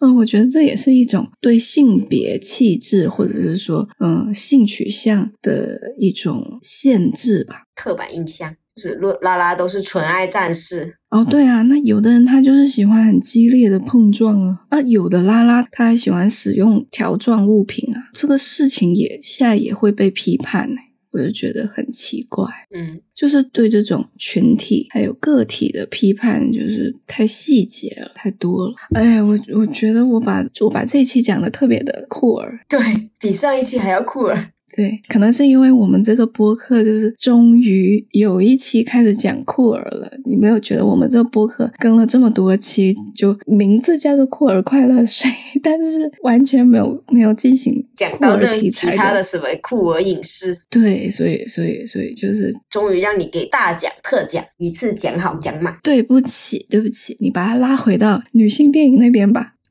就是顺着这一个阿黛尔的幕后故事，然后讲到这一个，他就是说这种男性凝视的视觉语言嘛，他就是会。特别强调这种女性的这种被动的地位，然后把女性就是客体化，然后性化，而且里面就是他提到一那种特别恶劣的一种。拍法可能以前的人都就是包括我都比较少注意到吧，嗯，就是会觉得嗯，好像以前大家都这么拍的，好像也很正常。但是就是被他 Q 了一下，就说嗯，大彻大悟。他就说女性角色他会有一种拍法，就是女性角色一开始他会拒绝性行为，然后男主角就会呃不理会他的感受，然后强行和他发生性行为。然后他会拍什么呢？他就会拍这个女性主角，他就会觉得嗯挺好的，就是开始接受。并享受这个性行为，然后觉得之前的拒绝可能就是。不对的，然后接受才是对的，就是这种桥段，他说是屡见不鲜，他就举了很多例子，包括很有名的《银翼杀手》老版的那个《银翼杀手》，其实雷德利·斯科特也是已经算是比较不那么厌女的男导演了，在我的在我看来，我我把他判断成不是那么厌女的男导演了，但是仍然会有这种情节。然后它里面还有讲到另外一部，但那一部我没看过，所以我忘记它是什么名字了。太多这样的电影，导致于就是女性。性就是会遭受着随处可见的性虐待跟性性侵害，就是会给男性一种暗示，就是说女的她说 no 就并不代表 no，她只是需要你强制，然后你强制了之后，她就会很享受在两性关系中，可能男女恋爱的时候，然后给男性一种暗示，就是说女性就是需要自己强硬一点，但其实并不是这样，事实上并不是这样子的，然后就是会导致就是男性就是更可能参与性骚扰跟性侵害嘛，因为他们觉得一来。还是觉得说女的天生就是被动的，被男性凝视的，然后她就是一种生来就是要跟他们发生性关系的那种感觉。然后另外一方面拍的就是女的，好像就是不管是 porn 还是说正经的影视剧，都是会拍这种欲拒还迎啊什么的。就其实并不是这样子的。他说是这这是一种强奸文化吧，强奸文化强奸迷思，然后就是会助长这种性犯罪。就包括刚刚提到的阿黛尔里面，他们。对于女性的这种不尊重，一来是他们听不到他们的声音，又觉得你的雷亚色度就是讲什么不重要，我就是这个艺术品最重要。然后后面包括那个柯西旭，后面更变本加厉的在拍他的电影的时候，更严重的去剥削他的演员嘛，呃，就是看得出其实好莱坞。或者说，不管是好莱坞还是哪个地方的这种影视产业吧，好莱坞可能已经算好的了，因为他们有很多的东西管着他们。就有些地方的那种影视产业可能更恶劣，就是会更遭受更多的性骚扰、性侵害，在他们拍摄东西的时候，然后而且还会被人家用这种艺术之名，然后实施真正的侵害，包括这些韦恩斯坦啊这种事情嘛。但是又说到现今，就是最新的一个蛮切题的一个消息，一个研究呢。就是说，我就查那个资料嘛，他就说 UCLA 最新的研究就是表明说，十三到二十四岁的年轻人正在寻求影视剧中出现更少的性爱画面，百分之五十一点五的青少年呢更希望看到是描绘友谊的或者柏拉图式的关系的内容，百分之四十七点五的人表示性爱场面对大多数影视剧来说并不是必要的，就是说其实。你们这些男导演拍这么多的这种性爱的画面，只是满足自己的一己之需吧。其实现在的观众，年轻观众并不是很需要这种。这就是我们那天也在讲这个事情嘛，就说为什么《心跳漏一拍》会那么受欢迎，可能就是契合了这种 Gen Z 的这种需求。想到一个事情，之前在小红书还有微博上有蛮热的一个话题，好像有上热搜吧，就。就是说，当那些影视剧在拍女性受到侵害的时候呢，就是那些男导演会选择去拍那个女性受到侵害的过程，但他们不会去拍那个加害者。就是之前有这么一个话题吧，就是说说为什么不去拍那些加害者，反而要去拍这些受害者，拍这些受害者怎么受害？如果去拍那些加害者的话，也会让大家感觉到恐怖啊，也会让大家感觉到恐惧啊。为什么要去拍这些受害者呢？现在大家可能就是会意识到到这一点，就是你不是需要这么去拍的，就是包括我们之上一期在在讲酷儿青春校园影视剧的那一期里面讲到亢奋的时候，也说到说，并不需要那么去拍，你不需要把这些人受到侵害或者说他们痛苦这些事情拍出来，你要去拍那些加害者。然后可能有些人会举到一些国内的影视，但是我没有看，所以我就不在这里赘述了。他们好像就是说导演他知道这这个东西，剧本里面他写的是这个东西，它是一个受害的过程，但其实那些男导演也是在享受这个加害这些受害者的这个过程。那些去看电影的一些男的也会在享受这个呃女性受到侵害的这个过程，就是这个东西是很变态、很恐怖的。我觉得这这就是一种强奸文化，就是像我们上一期说的，不需要这么拍。那那个热搜也是这样说的，那个人也这么说的，就是说你去拍那些加害者，你拍那些丑恶的嘴脸，像是举的例子，他们举的例子是那个熔炉吧，就是熔炉那个老师还是那个校长趴在那个厕所隔间，那个东西也很恐怖，那东西也会给人家留下心理阴影。但是他拍的是加害者，他不是用从那个加害者的视角去拍受害者。嗯，你刚刚讲到这一个强奸文化，我就想到说，就是这个东西是很普遍的一个意识，他觉得女生说不就是。要就是好像我记得以前是不是有哪一个大学里面就有一群男生，他好像纪录片里面有举例说是耶鲁的兄弟会吧？哦，忘记，反正就是哪个名校的兄弟会，就是这种观念，而且他们就是故意的去跟你就是抬杠吧，就是要让大家知道说哦，yes 就是 yes，no 就是 no，no means no 嘛，然后他们就会故意跟你抬杠说 no means yes 啊，就是要要跟你抬杠，然后就觉得很无语、很很低智的一群。群人，嗯，我觉得这个东西也是可以追溯到，就是这个社会对男性和女性的塑造，哪怕是在电影出现以前，大家就是教女女性。要淑女，然后不能表达自己的感受，嗯，然后一定是要等待别人来，呃，怎么怎么样？然后这个东西不管是欧洲还还是亚洲，都是都是这样子。然后呢，他们又鼓励男性就是要去去涉猎哦，去非常主动出击的去占有这些女性，然后就会出现这种欲拒还迎。那这个词这个成语也是出现了非常久的，嗯，然后就就把这一套这一套行为模式给给给延续下来了，就导致。现在就是这么多的这些人还是在这样子觉得说不要就是要，我感觉就是说来说去就最有毒的就是咱们这个父权制吧。嗯，就这个东西，就电影这种，就是就是只只只存在了一百多两百年的这个东西，就是完全的只是在 copy 这套父权制的编编码。然后那些导演也是无意识的去拍这些东西啊，这个女生我先拍她不要，然后我再拍这个男的去要啊，然后。我再拍这个女的很享受，他就这样子去拍，所以就是现在，如果大家有意识到这个问题之后，就重新的扭转这样子的电影语言，再通过电影去慢慢影响更多的现实。现实，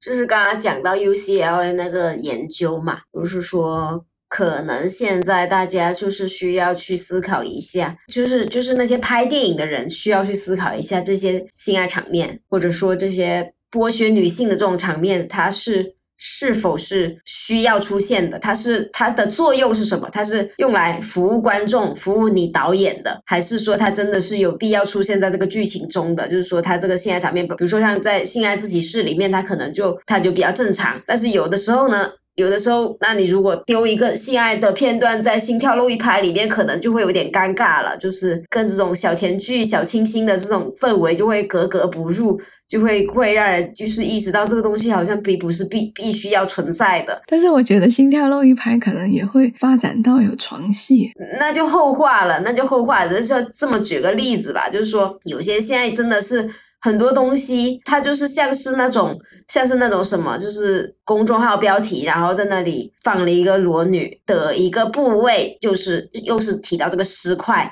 然后呢，就是用标题，用一种很擦边的标题，然后吸引你点进去。很多电影里面的性爱场面，或者说这种东西，我觉得跟这种公众号这种擦边的这种行为是没什么区别的。说是说呃，电影这种高雅的艺术，但我觉得这种东西也呃很低俗。就是你看到这种电影的话，我就会觉得很恶心。它并不是说为这个电影的故事服务的，它是为了那些男观众很低俗、很猥琐的男观众服务的。甚至我就是在看这一部纪录片之后，我就看那个评论区短评还长评吧，然后就说，嗯，虽然这个电纪录片讲的挺好的，但是谢谢这部纪录片告诉我还有这么多裸女，呃，或者说这种这种画面的电影，然后我要去补一补啦。我就觉得真的就是 有一种很无语的感觉。嗯哦。就像是那种那种小小时候小时候上那种生理课，或者发一些生理的教材的书的时候，然后明明就是很正儿八经的东西，然后那些男的就是要把它搞得很低俗的那种男生一样，就是这部纪录片也是一个正儿八经的科普。二呢，你就是要把它搞得很低俗，但是那些电影呢，有些电影，它就是哎你们很低俗，我就拍那么低俗给你们看，我们一起低俗，所以我也觉得那些电影也很低俗。嗯，你刚刚说这个把那个生理课教材当做低俗的东西，在看这个，我脑子里面突然出现一句话，就是那个李安说：“哦，你看到的是两千年的性压抑的结果。”对对对对对，你看到的是中国人两千年的性压抑，就是这个东西也不是说是中国人的这个东西，这是一个全世界难得的通病。我又开始在这里性别本质主义了哈，嗯，然后呢？嘿，我们又要讲到这一个这些 Gen Z 哦。本人虽然不是 Gen Z，但是我也是觉得就是没有必要出现那么多的戏爱场面，很多时候他们都是不必要的。然后呢，就是想到了著名的导演马丁斯科塞斯。他选择咱们漫威 游乐园，还是说什么不成人吧？因为它里面并没有人做爱，然后就觉得现在已经不是你们老白男的时代了。可能你们没有碰可以看，所以你们需要到电影里面去看。但是我们现在就是这个东西可能分的比较清楚。我还以为你要说，但是我们有。不是，就是说我们这两个东西，就是碰跟电影已经分得很清楚。有的人想去想去解决他们的生理需求，他们就去看碰；然后有的人想去看，就是一些艺术上的、精神上的需求，那么他们去看电影。不是要把这两个东西非要合到一起才行，对不对？然后呢，反正就是说，你们老白男的这种这种想法已经非常过时了。然后非要逼人家说，你们就是一定要有性爱场面才行啊！你们不性爱场面，你们就是儿童电影啊！然后怎么怎么怎么样？样就觉得成年人就咱们就非就是非得就是裤裆里面那点事嘛？对不对？可能就是你们老白男就是就确实就只有这点事了。但是我们女的是不一样的，就是时代变了嘛。对，然后就是讲到那个里面提提到一点，就是有一些有一些年轻人采访了之后，他们肯定就说不想要说，哎，这个男女主角只要一有一个男的主角，有一个女的主角，他们就必须要坠入爱河，啊，他们就要啪啪啪。我觉得这一点我是非常认同的。这一点从我在黑豹二的时候我就是这么说的，就是想着说，哎，就是他们就是不需要去。在一起，苏瑞跟那个纳摩他们就可以是友谊的关系。虽然他们可能幕后好像是曾经好像准备写他们在一起，但是反正电影的成片出来，他们没有在一起，他们只是友谊。吓死我了！我以为你说他们幕后真的在一起。没有没有，我是说的这个角色。然后呢？但是就是成片出来，他们并没有，他们只是一些友谊上的东西。我就觉得这点拍的太好了，就是不要这么落入俗套，就是说不需要他们男的跟女的，就是必须在一起，他们就是异性恋，不要这么默认，好不好？对不对？他们也可以是朋友，可以一个是 gay，可以一个是铁梯，然后他们可以是好朋友，一起去拯救世界，对不对？嗯。对对对，我是觉得那个调查就是给我一种很新气象的感觉，我很喜欢这个调查结果，就是感觉到 Gen Z 会彻底的改变电影，我很期待这个改变。嗯，我就是觉得我我们的观众群就是越来越多元了，而且他们意识到自己的多元，然后就意识到就是以前这些电影就太。太模板了，嗯，你刚刚说这种所有电影，只要男主角出现，就一定会有一个女的为他坠入爱河，嗯，然后他们一定会总是什么电影都会有一场床戏。我觉得这个东西其实就是像一个公式一样，在你制片的最开始的这个阶段，哦，创意阶段就已经写在里面了，就类似于说我们要有动作场面的这种。这种概念一样，就是你这东西要卖的好，那我这里有几套公式是一定要有的。其中一点就肯定是有一个性爱场面，我觉得这个肯定是写在他们的制片手册里面的。然后就是就是现在的观众，他们就有这种很年轻的活力，就可以倒逼这个市场，让他们生产更多多元的东西。不然我们就不买账，哦，就这样子而已。然后就是会有更多的，包括是像是无性恋的作品啊，会出来。我觉得就很好。当然，你想拍性爱的，你你想要去去谈恋爱的，也有这种电影。就还是说回到我原原来想说的，就是说你想拍这种电影，没有人拦着你，但是我们需要更多元的其他的电影来填充这个市场。就是你不要拦着他们拍这些，我也不拦着你拍这个，你也不要拦着我们想看这种，然后拦着那些人想拍这种的人拍这种。对对对对，你不要拦着别人拍这种，就是这个市场是需要。更多元的东西，然后让他不要只有一个东西可以吃，嗯，然后，然后我就想到很多老导演就总是说是说你们这些政治正确的东西，或者是说多元的文化啊，正在毁掉 cinema，正在毁掉电影。我的看法跟他们完全相反，我就是觉得感谢女性导演还有 LGBT 的题材，把电影从这些人手中解救了出来。对。不然的话，这电影就是再拍一百年，还是这群老白男的话，我们都没有东西吃了，有一种裤裆味的感觉。对啊，就是电影，就是我们，我就觉得是女性。导演还有 LGBT，还有更多多元的，或者是说一些亚洲的电影，或者是东南亚的，或者是更多的，在美国，在好莱坞算是少数主义，但是在这个地球来说，就是都是存在的一些族群去拍他们的电影，去讲述他们的故事啊，这不是有更多东西看吗？我觉得这是反而是给电影注入更多的活力。就电影这个载体，它可以继续的发展下去，就是得有更多的新鲜的、新鲜的故事、新鲜的血液、新鲜的视角。如果再拍一百年，还是你们好莱坞的那几几个人哦，几个老老人在那边拍的话，我才觉得电影真的死了嘞，一种尸臭味。是啊，就是所以就有的时候，这个老导演就不要太杞人忧天了，就就是时代变了，就是觉得说，哎呀，电影你们这些。新的新的人只能拍出一些新的故事，但是你们没有发展出一种新的视觉语言嘛？那就是电影，它就是不仅是故事，然后也是跟这种拍摄的剪辑啊这种东西是一起的一个叫做多媒体。的的一个东西吧，啊，是不是不知道？然后他们就觉得说，哎呀，你们这东西呢就没有没有创造可能，他觉得就是没有创造吧。但我觉得就是已经创造了很多了，就是创造一些新的故事，不再是在只是在讲你们异性恋的东西，不再是只是在拍那些东西。然后呢，在视觉语言语言上呢，也不再是你们这种男性凝视的视觉语言称霸，对不对？我们也就是在在改进，就是就是女性。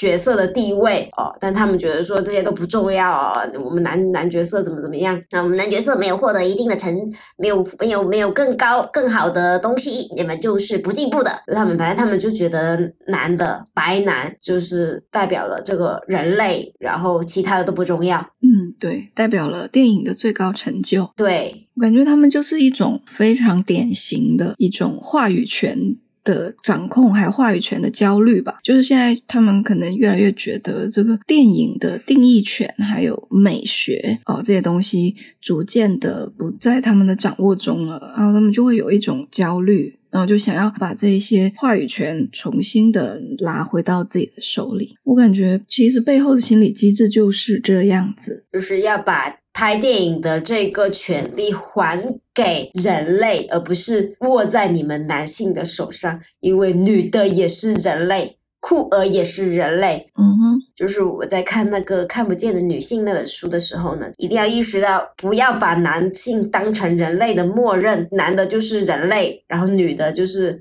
非人类，或者说是 或者说是一种特殊的存在，会这样想。但是我们现在就是一定要提醒自己，或者说去提醒别人，这个女的也是人类，男的只是人类的一部分，男的不是等于人类，这不是一个等号。嗯嗯。对啊，就是那前面我们也就是提到了很多，就是说怎么样去反击这一些男性凝视的视觉语言。呃，包括就是要更多的这一些多元化的东西啊。然后呢，我里面就是在这部纪录片里面，他就是这个导演提到了一点，我觉得也蛮有趣的。但它不是一种大家都可行的方法，但是蛮有趣的。他就是在说说到说他在拍摄自己的一部电影的时候呢，他那个女主角她就不会是一个只是被凝视。被看的一个存在，而是那个女主角她会看回那个镜头，有点打破低速堵墙的感觉。但是就是它也是一种反击，这种凝视，就是我不是只是一个被看的东西，我也是有意识的，我也是一一个人，我也是一个什么什么，我也是一个存在，我也是有一个自我意识的存在的这种感觉。然后就让我想到说，也是讨论的蛮热烈的，就是说很多时候我们女性走在路上，然后可能会被一些猥琐男就是上下打量嘛。然后呢，很多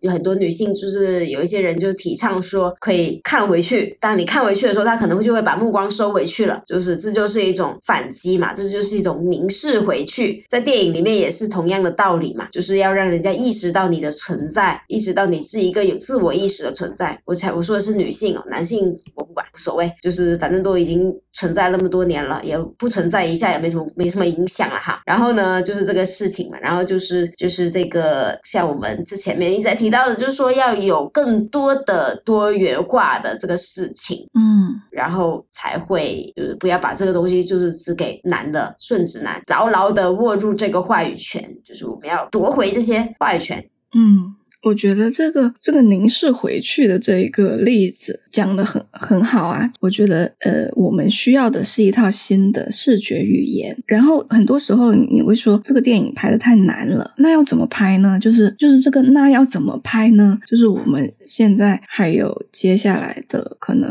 很长一段时间，就是这些导演要去摸索的东西吧。就是我们现在是需要革新这些语言，不只是电影的，还有媒介的，就所有媒。介介的这些，就是我们现在是需要一套全新的媒介的语言，不仅限于电影，就是要让人家意识到女性是一个人，而不是一个充气娃娃。反正就是在这些男性凝视的电影里面，可能男女性更多时候就差不多跟一个充气娃娃差不多了。好，那我们这一期的节目就讲到这里。如果你有什么想跟我们讨论的话，欢迎在评论区跟我们说。那我们就下期再会，拜拜。拜拜。